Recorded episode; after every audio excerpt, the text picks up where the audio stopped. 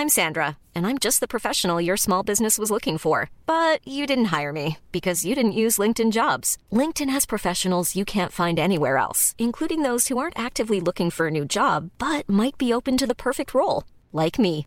In a given month, over 70% of LinkedIn users don't visit other leading job sites. So if you're not looking on LinkedIn, you'll miss out on great candidates like Sandra. Start hiring professionals like a professional. Post your free job on linkedin.com/people today. Heraldo Podcast, un lugar para tus oídos. Hoy, en primera plana, el gobierno de AMLO registra cifras históricas de reservas, con lo que podría dar un golpe a la deuda externa de México. Esto es Primera Plana de El Heraldo de México. El presidente Andrés Manuel López Obrador llega a su tercer informe de gobierno con cifras históricas en cuanto a las reservas económicas de México.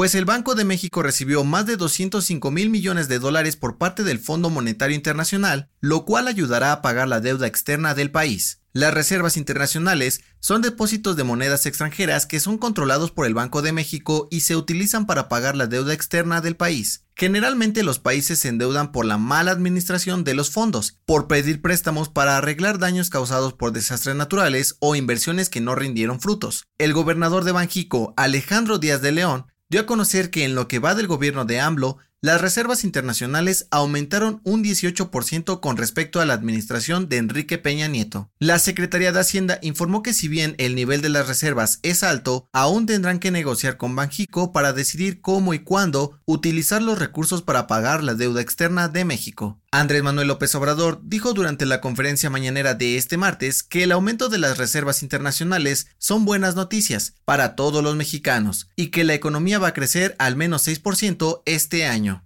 Por su parte, Banjico aseguró que el PIB nacional podría crecer de 6 a 6.2% este año, pero que la pandemia por COVID-19 no ha permitido hacer un pronóstico acertado. Con información de Fernando Franco.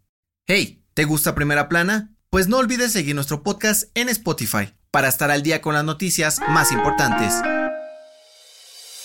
De acuerdo con la Secretaría del Trabajo y Previsión Social, 55 mil empresas que entraron al registro de prestadoras de servicios especializados u obras especializadas no han terminado sus registros para poder seguir ofreciendo sus servicios de outsourcing de forma legal, por lo que podrían ser sancionados al estar cometiendo un delito. En abril pasado, AMLO dio a conocer que la subcontratación de personal quedaba prohibida y las empresas tendrían como fecha límite el 24 de julio para regularizar la situación de sus empleados. Sin embargo, las compañías que ofrecen servicios especializados tenían que registrarse ante la Secretaría del Trabajo para comprobar que la subcontratación estaba justificada. La Secretaría del Trabajo dio a conocer que hasta el momento solo 65 mil empresas concluyeron sus trámites y registros al 100% y podrán seguir ofreciendo servicios de subcontratación especializada. Ante esto, la dependencia informó que todas las empresas que no se han registrado aún tienen tiempo de hacerlo, pues seguirán recibiendo solicitudes, pero en caso de no hacerlo, podrán recibir multas de hasta 4 millones de pesos. Con información de Misael Zavala.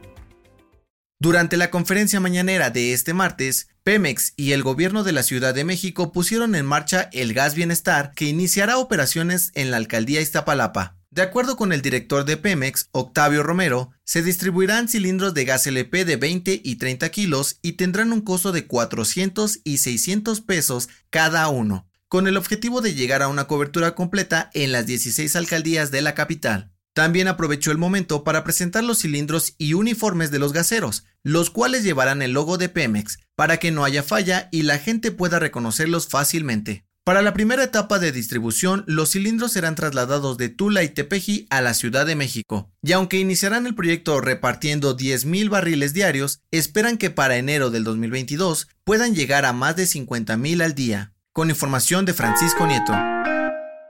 En otras noticias, este martes la jefa de gobierno de la Ciudad de México, Claudia Sheinbaum, anunció que la reconstrucción del tramo dañado de la línea 12 del metro que colapsó el pasado 3 de mayo comenzará esta semana. En noticias internacionales, los gobiernos de Austria, República Checa y Dinamarca anunciaron que no recibirán refugiados de Afganistán para evitar una crisis humanitaria y económica. Sin embargo, aseguraron que apoyarán a los países que decidan admitirlos. Y en los espectáculos, Vicente Fernández cumplió 26 días internado en el área de terapia intensiva en un hospital de Guadalajara. Los médicos que lo atienden dieron a conocer que es alimentado por una sonda especial, pero su estado de salud se mantiene estable. El dato que cambiará tu día.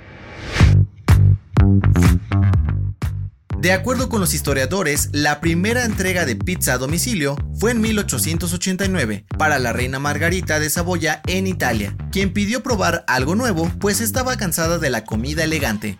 El chef Rafael Esposito preparó una pizza con queso mozzarella, albahaca y tomate fresco e hizo la entrega personalmente. Cuando la reina la probó, dijo que era uno de los mejores platillos que había comido, por lo que el cocinero decidió nombrar su creación en honor a la reina, y así nació la pizza margarita. Esto fue Primera Plana, un podcast de El Heraldo de México. Encuentra nuestra Primera Plana en el periódico impreso, página web y ahora en podcast. Síguenos en Twitter, arroba Heraldo de México, Instagram, arroba El Heraldo de México y encuéntranos en Facebook y YouTube como El Heraldo de México. Hasta mañana.